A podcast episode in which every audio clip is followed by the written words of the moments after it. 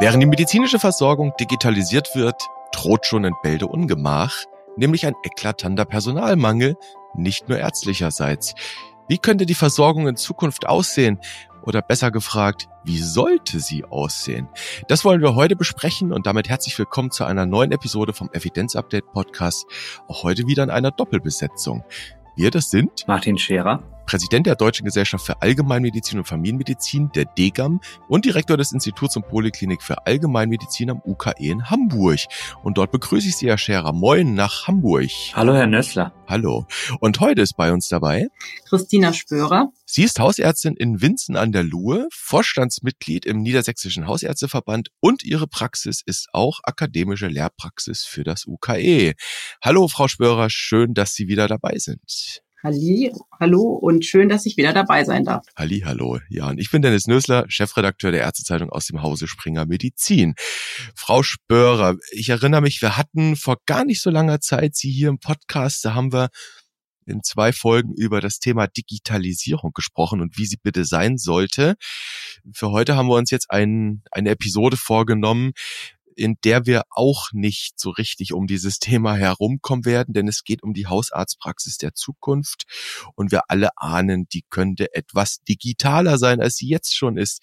Zunächst wollen wir drei, also Sie, Frau Spörer, Sie, Herr Scherer und meine Wenigkeit einmal zurückblicken. Denn bis vergangenen Samstag war in Lübeck die 55. Jahrestagung der DGAM. Und man muss dazu sagen, das Besondere ist seit zwei Jahren dann endlich mal wieder auch in Präsenz. Frau Spörer, wie haben Sie es dort empfunden in Lübeck? Was war so Ihr Highlight, wenn wir mal das Wetter außen vor nehmen? Ich fand es unheimlich schön zu sehen, wie viele Kollegen sich mit diesem Thema auseinandersetzen. Es war ja auch Thema des Degam-Kongresses und es gab so viele gute Vorträge und Symposien und Workshops, die sich alle mit Aspekten dieses Themas beschäftigt haben. Das fand ich unheimlich toll zu erleben. Mhm. Also Stichwort Digitalisierung, toll zu erleben, dass die Kolleginnen und Kollegen sich damit beschäftigen. Herr Scherer, Sie als Degam-Präsident, Sie haben ja diesen Kongress zusammen mit dem Kongresspräsidenten Jos Steinhäuser, wenn man so will, ausgerichtet. Wie war das für Sie in Lübeck? Das ist ja fast ein Heimspiel aus Hamburg geblickt. Wie war es für Sie? Was haben Sie da mitgenommen? Ja, das lag praktisch vor meiner Haustür. Ich habe mitgenommen, erstmal, dass das gut funktioniert hat, dass alles geklappt hat, dass das Abendevent nicht verregnet war, dass die Technik geklappt hat, dass diese ganze Hygienekonzeptionierung aufgegangen ist. Und wenn ich an die vorangegangenen Degam-Kongresse zurückdenke, also letztes Jahr fiel ja aus, aber vor zwei Jahren, vor drei Jahren und all die Jahre davor bin ich eigentlich mit einer Erkältung zurückgekommen. Das scheint diesmal nicht der Fall zu sein. Insgesamt ist das wirklich so gewesen, dass man sagen kann, dieser Kongress war nicht losgelöst von den Themen, die die Menschen bewegen. Also wir hatten das Digitalisierungsthema drin, das Klimathema, was bedeutet Klimawandel für die Gesundheit.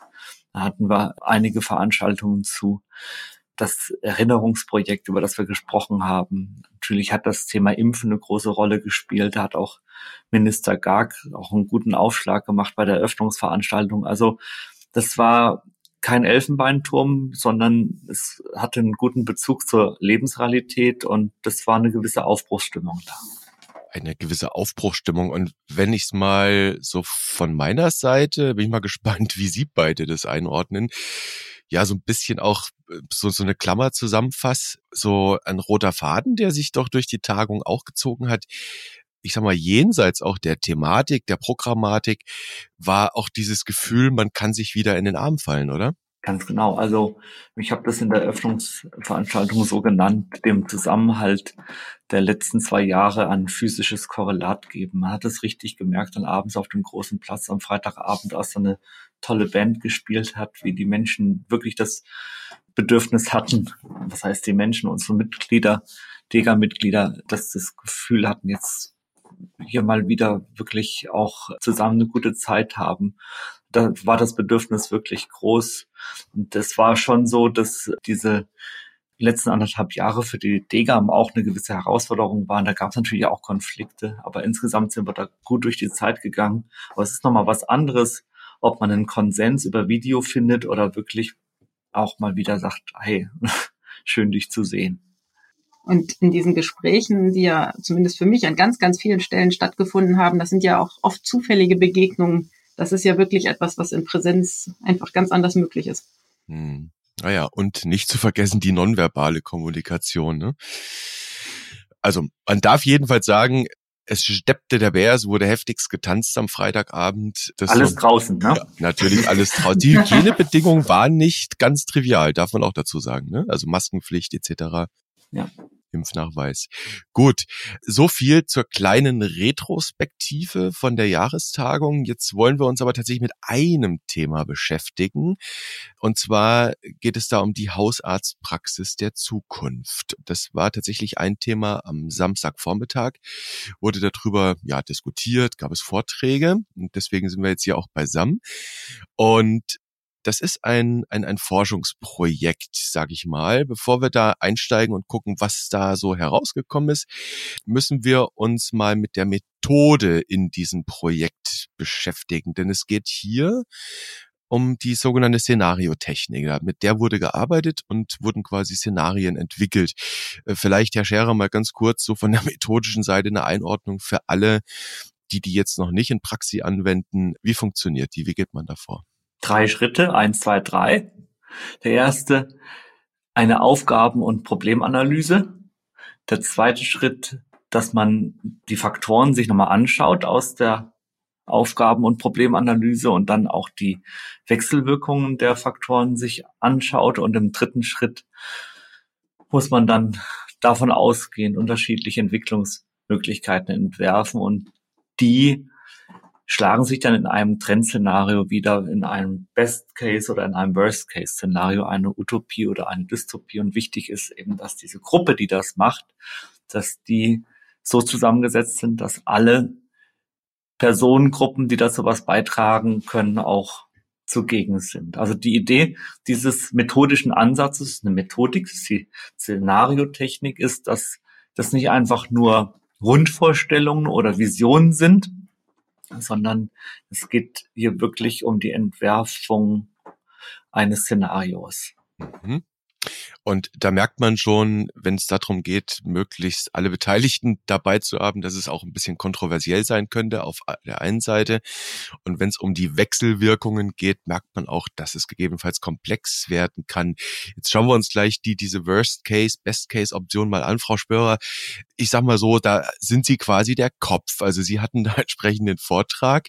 Das sind aber noch sehr viel mehr Menschen mit beteiligt in diesem Projekt. Was für Gruppen waren da drin? Wer hat da mitgearbeitet? Gearbeitet? Also wir haben tatsächlich vorher uns Gedanken gemacht, welche Berufsgruppen oder betroffenen Gruppen dringend benötigt werden und haben letztendlich mit einem Team gearbeitet aus der Ärzteschaft. Wir hatten einen Patientenvertreter dabei, wir hatten die Informatik an Bord, Medizinethik und eine MFA, die als ausgebildete Hausbesuchsassistentin sogar noch eine Zusatzkompetenz hat. Alles sehr wichtige Gruppen für die zukünftige Versorgung im hausärztlichen Bereich und ganz konkret und viel mitgearbeitet und da auch ein großes Dank nochmal waren Marc Schweder und Eike Buhr von der Medizinethik der Universität Oldenburg und Andreas Hein aus der Informatik der Uni Oldenburg. Und da merken wir schon, dass es etwas auch digital wird, dass es unumgänglich ist. Also Martin Scherer sagte schon, Ziel dieser Arbeit ist ja eben das Entwicklung von möglichen Zukunftsszenarien. Worst Case, Best Case. Utopie oder Dystopie, hat er gesagt. Und gab es da auch so Graustufen dazwischen oder war es wirklich ganz binär, Frau Schwörer? Utopie und Dystopie oder auch irgendwas dazwischen? Also von der Technik, der Szenariotechnik wäre es auch möglich gewesen, weitere Szenarien zu entwickeln. Wir haben uns bewusst für die Methode entschieden, diese beiden, ich sag mal, Extrempole zu entwickeln, um daraus dann weiter arbeiten zu können und um uns auch auf ein Szenario zu konzentrieren, was in dem Rahmen, auch wir haben natürlich unter der Corona-Pandemie und den Beschränkungen gelitten, äh, auch gut umsetzbar war. Mhm, okay, also zwei Szenarien. Und jetzt machen wir es mal psychologisch korrekt, steigen wir mit den schlechten Dingen ein und dann mit den guten Optionen aus. Schauen wir uns mal zunächst die dystopische Vorstellung, das dystopische Szenario an. Vielleicht mal kurz zusammengefasst Ihre Analyse. Wie könnte ein Worst-Case-Szenario der Hausarztpraxis in 30 Jahren aussehen? Das, was wir gesehen haben und auch in dem Projekt zusammen herausgearbeitet haben, ist, dass wir als Worst Case erwarten, dass wir in Deutschland eine unheimlich fragmentierte Gesundheitsversorgung haben werden, in der wirklich Einzelinteressen, kommerzielle Profitinteressen und außerdem eine starke Deckelung der Gesundheitskosten insgesamt die Landschaft prägen. Das heißt im Prinzip, dass es für die Patienten keine zentralen Ansprechpartner mehr gibt, dass Hausärztinnen und Hausärzte nur ein Rat unter ganz, ganz vielen sein werden, die im Prinzip wie ein Dienstleistungsberuf eine kleine Ecke der Gesundheitsversorgung bedienen. Sie stehen mit kommerziellen Anbietern im Wettbewerb, müssen sich in diesem Feld behaupten. Den Patienten fehlt der zentrale Ansprechpartner. Darüber kommt es zu einer Über-, Unter- und einer Fehlversorgung. Es fehlt ein Wissen, an welche Ebene ich mich wenden kann.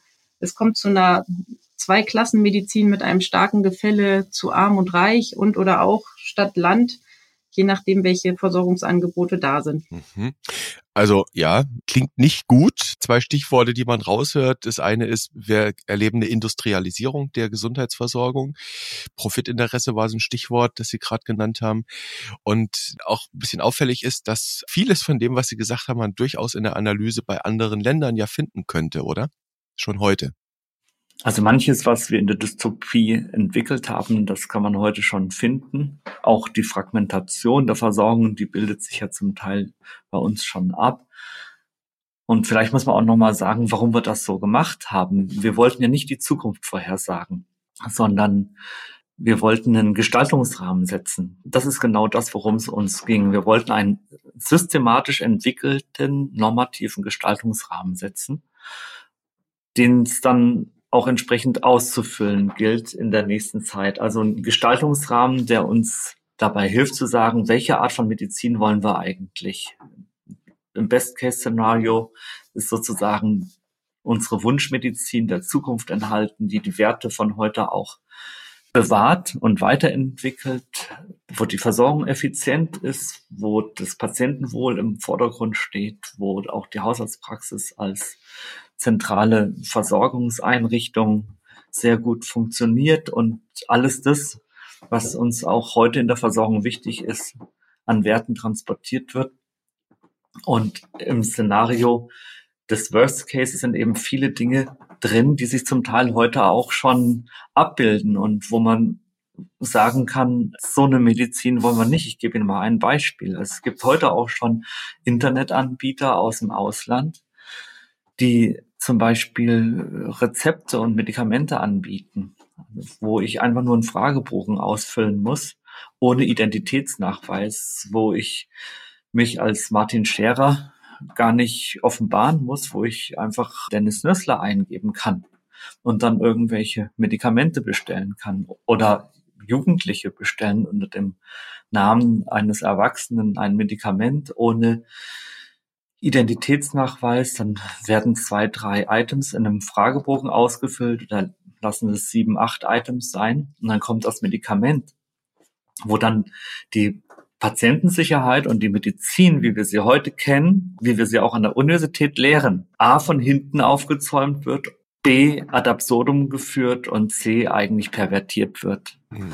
Und dass man sagen kann, es gibt ein paar Dinge, die wollen wir auf keinen Fall und es gibt ein paar Dinge, die wollen wir bewahren, dafür sind eigentlich diese Szenarien da.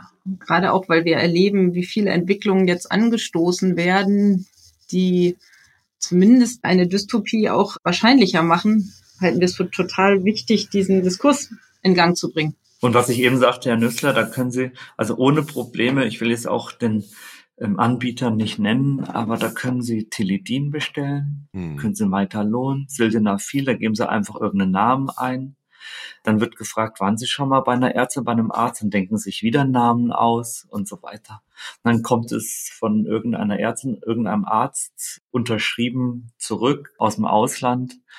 Also das sind Parallelwelten, die können einfach nicht gut sein. Und selbst wenn hier, was eh schon schwer genug ist, in der Regelversorgung, die Niedergelassenen alle zusammenhalten und sagen, nein, das Teledin-Rezept am Freitagabend zufällig verloren, das äh, stelle ich Ihnen jetzt nicht erneut aus. Dann können die Niedergelassenen noch so gut zusammenhalten, dann holt man sich das einfach aus dem Internet. Also das sind Entwicklungen, die können wir eigentlich nicht wollen. Hm, also Stichwort Amazonisierung des Gesundheitswesens. Ne? Genau, ja. Hm.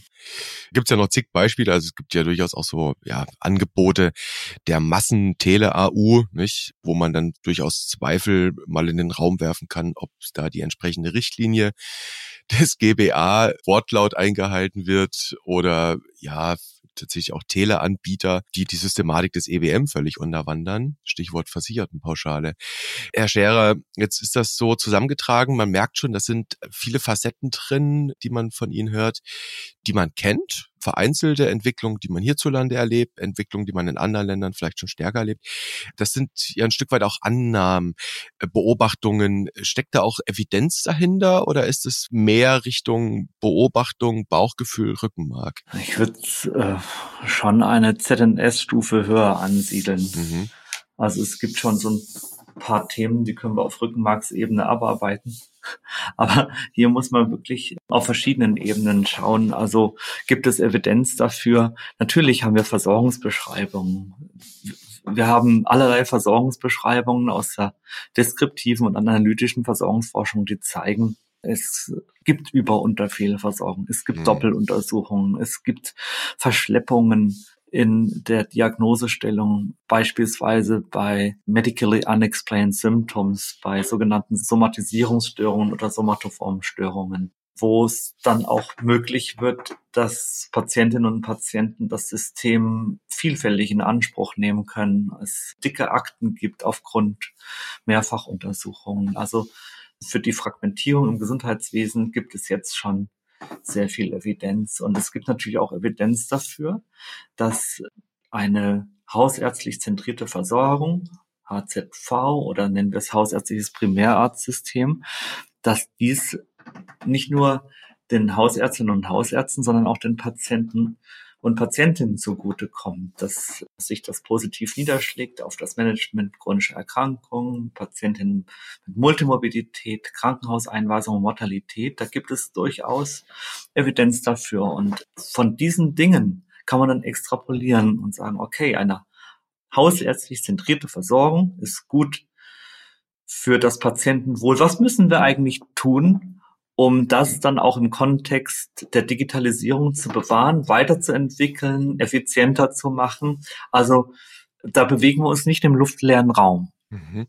Okay. Da haben wir ja ganz bewusst tatsächlich auch dieses methodische Herangehen gewählt. Denn auch das gibt dem Ganzen noch eine andere Evidenz. Das ist nicht ein, wir sitzen nett zusammen und überlegen mal, sondern es ist ein ganz strukturiertes Vorgehen, analytisches Vorgehen, das dem Ganzen auch nochmal ganz klar mehr gibt als nur das Bauchgefühl. Also zerebrale Evidenz in Kombination mit Struktur und ja, das ist dann die Methode, so in etwa. Und das, was Sie jetzt gerade angesprochen haben, Stichwort ja Primärversorgung, gibt es ja durchaus die Analysen, ne? starkes Primärversorgungssystem reduziert die Kosten, reduziert die Morbidität und erhöht gleichzeitig nicht die Mortalität. Ne? Kennt man ja entsprechende Analysen. Bevor wir uns zu, zu sehr mit der Dystopie aufhalten wollen, Frau Spörer, gehen wir mal in die positive Möglichkeit hinein. Schauen wir mal in das Best-Case-Szenario. Was haben Sie da zusammengetragen? Ja, ganz viel von dem wurde ja gerade schon angesprochen. Man landet automatisch immer in dieser Dialektik im Vergleich. Und nochmal zusammenfassend, wirklich, äh, wenn man das Best-Case-Szenario aus unserer Ableitung sieht, dann sind wir in einer hausärztlich zentrierten Versorgung, die holistisch, patientenorientiert aufgebaut ist. Es wird in Hausarztpraxen, die als Team arbeiten, wirklich eine umfassende Versorgung von Patientinnen und Patienten gewährleistet. Es gibt zentrale Anlaufstellen für die Patienten. Es wird vor Ort auch eine Koordination ermöglicht. Es gibt eine gute und enge Zusammenarbeit zwischen dem ambulanten und stationären Sektor. Es gibt eine gute Zusammenarbeit der hausärztlichen Kollegen mit den gebietsfachärztlichen Kollegen die im Sinne von einer Mitbetreuung eingebunden sind, die auch über zum Beispiel Telekonsile vor Ort mit eingebunden werden können, so dass eine Versorgung vor Ort möglichst da ist und auch über die Hausarztpraxen in der Fläche möglich sein wird. Auch da wieder eine sinnvolle Unterstützungsmöglichkeit für die digitalen Möglichkeiten, die es gibt, im Sinne von Zweigpraxen, die gekoppelt sein können mit der, ich sag mal, Mutterpraxis, hm. der Möglichkeit, äh, videoassistierte Hausbesuche auch einer Hausbesuchsassistentin durchführen zu lassen, Navera oder auch NEPA genannt, darüber viele verschiedene Aspekte einzubinden, um wirklich vor Ort eine zentrale Anlaufstelle und damit eine gute und umfassende Versorgung möglich zu machen. Mhm. Also drei Stichworte nehme ich jetzt mal raus. Primärversorgungssystem, ein ganz wichtiges Schlagwort, hausärztlich zentriert.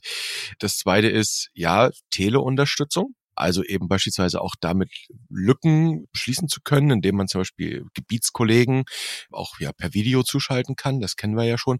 Und das dritte ist aber auch Qualifizierung des nichtärztlichen Personals, dass die in der Delegation beispielsweise mehr Tätigkeiten noch auch selbstständig übernehmen können. Korrekt? Ja, wir haben ja neben sozusagen dieser digitalen Entwicklung, die wir ganz stark erleben, auch das Problem, dass wir äh, Lücken in der Versorgung haben, jetzt schon und die eher zunehmen werden. Und natürlich müssen wir auch das Problem gleichzeitig mitlösen. Denn es soll ja in Zukunft auch funktionieren, dass in ganz Deutschland in allen Ecken und Enden eine gute Versorgung möglich ist für alle Patienten. Und im Zweifel braucht man daneben auch mal ein neurologisches Konsil. Jetzt haben wir ja ein ganz großartiges Glück, oder ich würde mal sagen, Sie haben einen ganz großartigen, ja, Zufallstreffer in Anführungszeichen, oder vielleicht war es sogar geplant. Wir haben Ende dieser Woche, quasi exakt eine Woche nach der DGAM-Jahrestagung, wo diese Forschungsarbeit vorgestellt wurde, ähm, haben wir die Bundestagswahl. Und da fällt ja auch hin und wieder jetzt so Stichwort Richtungswahl. Und da kann man natürlich auch den, den Handelnden und den auch künftig Gesundheitspolitik gestaltenden durchaus ja kluge Ratschläge mitgeben. Das wird ja so oder so getan. Dann stellt sich natürlich die Frage oder stellen Politiker gerne die Frage, was sind denn die Stellschrauben, die wir drehen müssten, um ein Szenario Wirklichkeit werden zu lassen? Was haben Sie da herausgefunden? Kann man da Stellschrauben identifizieren, an denen man jetzt anfangen sollte zu drehen, Herr Scherer? Eine ganz wesentliche Stellschraube ist die Forschung. Mhm. Die Forschung und die Forschungsförderung. Also, dass man nicht voreilig Dinge in die Versorgung drückt, für die Wirkungsnachweise fehlen, also die noch nicht unter Beweis gestellt haben, dass sie dem Patientenwohl zugutekommen und auch die Abläufe verbessern. Denn was wir nicht wollen, sind Zeitfresser. Was wir nicht wollen, ist, dass die Abläufe komplizierter werden und wir wollen auch nicht Einschränkungen im Patientenwohl beziehungsweise der Patientensicherheit in Kauf nehmen. Insofern ist Forschung, Forschungsförderung, Evidenzbasierung und Evaluation von digitalen Gesundheitsanwendungen, aber auch allen anderen komplexen Interventionen ganz wichtiger Punkt. Jetzt, man kann jetzt natürlich nicht ähm, für jedes Tool, was man in die Praxis einbringt, einen randomisiert kontrollierten Versuch fordern. Das nicht, aber man muss diese evaluative Seite mitdenken. Und da spielt die Forschungsförderung eine große Rolle. Vielleicht mal den Ball von Martin Scherer zu Christina Spörer rübergeworfen. Wäre sowas nicht auch denkbar, Evaluation quasi mit einer agilen Methode zu verbinden? Also das eine zu tun, ohne das andere zu lassen, weil wenn man an ja, Erprobung denkt, an Testszenarien, dann fällt einem so ein echtes Negativbeispiel schnell ein, nämlich die elektronische Gesundheitskarte. Ja, wir erinnern uns alles, 16 Jahre her. Und wie lange hat es gedauert? Dann wurde das in Testfeldern, Testregionen am Ende verschleppt. Und das hätte ja die Basis auch für eine eigentlich sinnvolle Digitalisierung sein sollen. Frau Spörer, wäre es nicht auch zu überlegen, dass man sagt, okay, wir gehen ein bisschen agiler vor auf der einen Seite und überlegen, was wären gute Veränderungen für unser System, für die Versorgung und führen das mal ein, vielleicht auch nur in einem halben Deutschland, in größeren Testregionen und machen aber zwingend immer eine Evaluation mit. Hm, genau. Also die Evaluation dazu finde ich super. Einführung hängt natürlich schon auch sehr davon ab. Also es muss zumindest so erprobt sein, dass der Praxisalltag funktionieren kann. Wir erleben ja aktuell in vielen Praxen das Umgekehrte. Es werden viele konkrete kleine Anwendungen gerade umgesetzt oder auch größere ich muss vielleicht nicht viele Stichworte nennen, aber die EAU, der Stichtag, an dem es eigentlich funktionieren soll, rutscht immer näher. Und wenn die Umsetzbarkeit nicht gegeben ist und mhm. wir sind in dieser Praxis jetzt seit Wochen dran, äh, nerven unsere IT, dass es endlich laufen soll, dann ist das natürlich nichts, was die Versorgung verbessert, sondern das bindet Kraft und Zeit. Hm. Aber wenn ich ein gutes Konzept habe und das dann in einer Testregion starte, könnte ich mir schon vorstellen, dass man das parallel laufen lassen kann. Wir sind eh die ganze Zeit mitten in einem, ich würde sagen, Versuchsfeld unterwegs, weil wir erleben ja eine Regelung nach der anderen, die uns ereilt. Das heißt, es ist ja schon ein einziger großer Testballon, der gerade fliegt. Und wenn der jetzt nebenbei evaluiert werden würde, wäre das ja schon ganz schön. Ja, bei der EAU ist es ja so wie mit vielen anderen Dingen auch E-Rezept. Die Idee als solche ist ja eigentlich ganz, ganz dufte, ja, nur die Umsetzung ist halt schlecht, ne? Also wenn es ja. dann eben doch wieder ein QR-Code ist auf Papier. Ja, wenn es nur das wäre. Es wäre schön, wenn es dann überhaupt funktioniert. Ja, ja, ja. Ja, man hört ja auch, dass nicht mal die Krankenkassen in der Lage sind, die EAU einzuscannen, weil irgendwie die Scanner noch fehlen. Stellschraube haben wir jetzt gehört. Also wir brauchen gute Konzepte, die müssen wir durchdenken und die müssen wir evaluieren und dann vielleicht sogar auch agil einfach anpassen. Das kann ja auch eine Methode sein. Wenn man hört, ja, so ein bisschen die Basis des Best-Case-Szenarios ist eine gute Primärversorgung, auch mit gut qualifizierten nichtärztlichen Personal dann haben wir schon das Schlagwort, nämlich Personal. Und wir wissen alle, dass in den nächsten fünf Jahren wir einen enormen, eklatanten Personalmangel bekommen werden. Wir wissen auf der einen Seite, dass viele Ärzte die Versorgung verlassen werden. Babyboomer-Generation ist das Stichwort. Es reicht nicht, bei den Facharztanerkennungen in den nächsten Jahren das zu kompensieren. Das ist das eine. Das zweite ist, in den Pflegeberufen verlieren wir Leute. Da haben wir heute schon ein riesigen Personalmangel. Und ich glaube, auch bei MFA ist es nicht anders.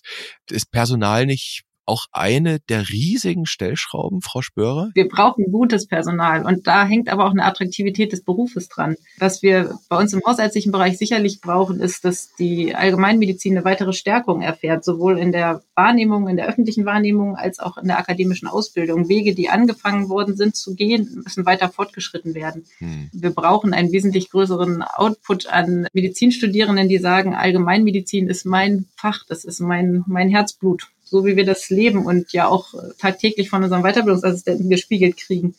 Und das gilt natürlich für die anderen von Ihnen genannten Berufe auch. Und da hat es aber auch viel mit Wertschätzung zu tun. Wir haben auch in der Pandemie erlebt, dass diese nicht immer in dem Maße vorhanden war. Mhm. Und da muss man sicherlich gut aufpassen und gegensteuern. Herr Scherer? Ja, es sind dann auch die Pflegekräfte, die auf Bühnen stehen, die auch schon zu Recht auf Bühnen stehen, die äh, beklatscht werden, auch zu Recht beklatscht werden. Aber die medizinischen Fachangestellten, die sollten eben nicht vergessen werden. Die sollten genauso beklatscht und gefördert werden. Was ich eben sagen wollte, ist, dass es eine der zentralen Stellschrauben sicherlich ist. Also es wäre schön, es wäre eine Stellschraube, an der man drehen kann. So einfach lässt sich daran nicht drehen. Aber es ist, was Sie da angesprochen haben, Herr Nössler, die Hauptherausforderung, mhm. das Fachkräfteproblem auf jeden Fall. Mhm. Hat man ja auch jetzt bei den verschiedenen Wahlkampfauftritten der sich Bewerbenden gesehen, dass das ein wirklich Riesenthema ist. Da wird über Fachkräftezuzug diskutiert und so. Ich glaube, das können wir jetzt nicht en passant abfrühstücken. Ich kann aber nur bestätigen, dass es sind viele Schrauben, an denen man da drehen muss. Mhm. Und das hat mit Wertschätzung zu tun, das hat mit Bezahlung zu tun, das hat mit guten Rekrutierungs- und Akquiseverfahren zu tun, vielleicht sogar auch mit Fachkräftezuzug. Also das sind ganz viele Themenbereiche. Woran es, glaube ich, nicht mangelt, ist die Begeisterungsfähigkeit von jungen Auszubildenden oder auch Studierenden. Das erlebe ich hier an der Universität in Hamburg, wie begeisterungsfähig doch die Studierenden für das Fach Allgemeinmedizin sind. Da haben wir das Fach Second Track Allgemeinmedizin. Das ist ein longitudinaler Strang, der sich durchs ganze Studium zieht in mehreren Kohorten. Also die Begeisterungsfähigkeit ist auf jeden Fall da, aber es ist auch ein Problem mit der Zahl der Köpfe. Und dann das Fachkräftethema haben wir einfach in zu vielen Bereichen. Und deshalb ist das so eine kompetitive Situation. Ja, und interessant in diesem Zusammenhang ist natürlich auch noch, dass dieser Befund kein neuer ist. Das ist seit Jahren in der Politik bekannt. Und gut, wahrscheinlich ist es zum einen mal wichtig, das immer wieder auch zu unterstreichen und zu erinnern, liebe Leute, das ist bekannt, lasst es uns lösen. Und da gibt's da noch ganz, ganz viel im Detail zu diskutieren. So zum Abschluss hin, Frau Spörer, wird mich natürlich interessieren, wie war denn so das Feedback von den Kolleginnen und Kollegen in Lübeck, als sie über ihre Szenarien gesprochen haben? Inwiefern wurde das diskutiert oder anders vielleicht formuliert die Frage, gab es da auch noch den ein oder anderen Impuls, den Sie mitgenommen haben, wo man sagt, ja, da können wir jetzt weiterarbeiten, da können wir jetzt weiter tun? Ja, das war ja leider ein sehr knappes Format, so dass eine richtig umfassende Diskussion nicht starten konnte, aber es kam nach meinem Erleben sehr positives Feedback und es kamen gleich spannende Folgefragen auf, die zum Beispiel auch mit dieser Personalknappheit zu tun haben. Der Wunsch der Patienten einer möglichst rund um die Uhr Versorgung und Erreichbarkeit von Ärzten. Wie bekomme ich den gepaart mit dem Bedürfnis äh, der Ärzte schafft, einen einigermaßen geregelten Alltag zu haben, um dann wirklich, äh, wenn ich da bin, wirklich gut für meine Patienten sorgen zu können. Und das finde ich ist zum Beispiel eine Frage, die wir gerne weiter beleuchten können und uns auch nochmal nähern müssen, denn da braucht es gute Konzepte. Und die Fragen der Konzepte in der Teampraxis, einer strukturierten Dokumentation, damit ein Team auch in einem Strang zieht, wenn sie einen Patienten gut betreut. Auch da kann man schauen, was ist wichtig, was sind zentrale Punkte, die festgehalten werden müssen. Das heißt, können wir davon ausgehen, dass es anschließend diese Fragen, die da aufgeworfen wurden, vielleicht so eine Art Folgeprojekt geben könnte, wo man diese Fragen dann nochmal vertieft, wo man nochmal stärker in die Diskussion dann einsteigt? Wenn es nach mir geht, auf jeden Fall. Mir hat die Zusammenarbeit in dem Team unheimlich Spaß gemacht. Das war sehr ergiebig, konstruktiv und kreativ. Ich glaube, genau das, was man braucht, um in dieser Situation Lösungen zu finden und auch Lösungsvorschläge erarbeiten zu können. Und mein Gefühl war durchaus auch, dass der Vortrag Impulse gegeben hat, eventuell in andere Arbeitsgruppen, so dass ich hoffe, dass wir an ganz vielen Stellen vielleicht neue Projekte zu diesem Thema erleben werden, die gar nicht unbedingt alle direkt bei uns angesiedelt sind, aber auch bei uns angesiedelt sind. Herr Scherer, sollte man tun, oder? Genau das ist das, was wir wollten und diesen Akzent wollten wir eben setzen, weil diese Digitalisierungsthematik, die übt eine Sogwirkung ins Detail aus. Muss man auch. Es wird sehr schnell sehr detailliert, es wird sehr schnell sehr technisch.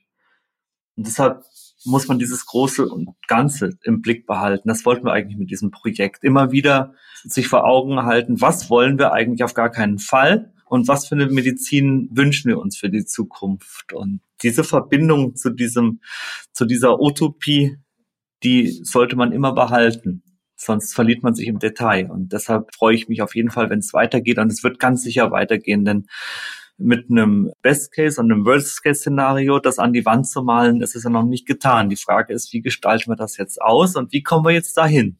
Schönes Schlusswort eigentlich. Immer wieder die Utopie erinnern, immer wieder die Utopie in Gedanken behalten und sich ja vor Augen führen, damit man nicht vergisst, wohin die Reise gehen könnte oder vielleicht auch nein sollte.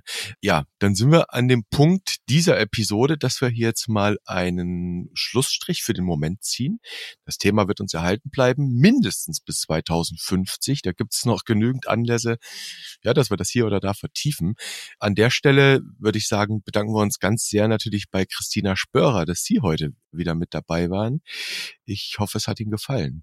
Ja, vielen Dank. Ich freue mich sehr und mir liegt das Thema sehr am Herzen. Insofern freue ich mich auch sehr, dass äh, wir hier nochmal ein Forum hatten, das weiter zu diskutieren. Vielen Dank. Vielen Dank auch von mir. Es war mir eine Freude.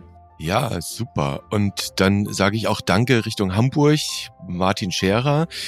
Und willst natürlich wie immer versuchen mit der Frage, ob Sie einen Cliffhanger wagen wollen irgendwas Pharmakologisches. Irgendwas hochrelevantes, pharmakologisches, Evidenzupdate. Eine wichtige Studie, ein wichtiges Medikament, eine wichtige Erkrankung, irgendwie sowas. Oha. Gut, also ein Evidenzupdate mit etwas wichtig pharmakologischem Medikament. Äh, damit werden wir uns beschäftigen. Herr Scherer, vielen Dank an dieser Stelle. Ich schicke Grüße in den Norden und ich freue mich, wenn wir uns wieder hören an gleicher Stelle und auf gleicher Welle. Tschüss. Tschüss. Tschüss.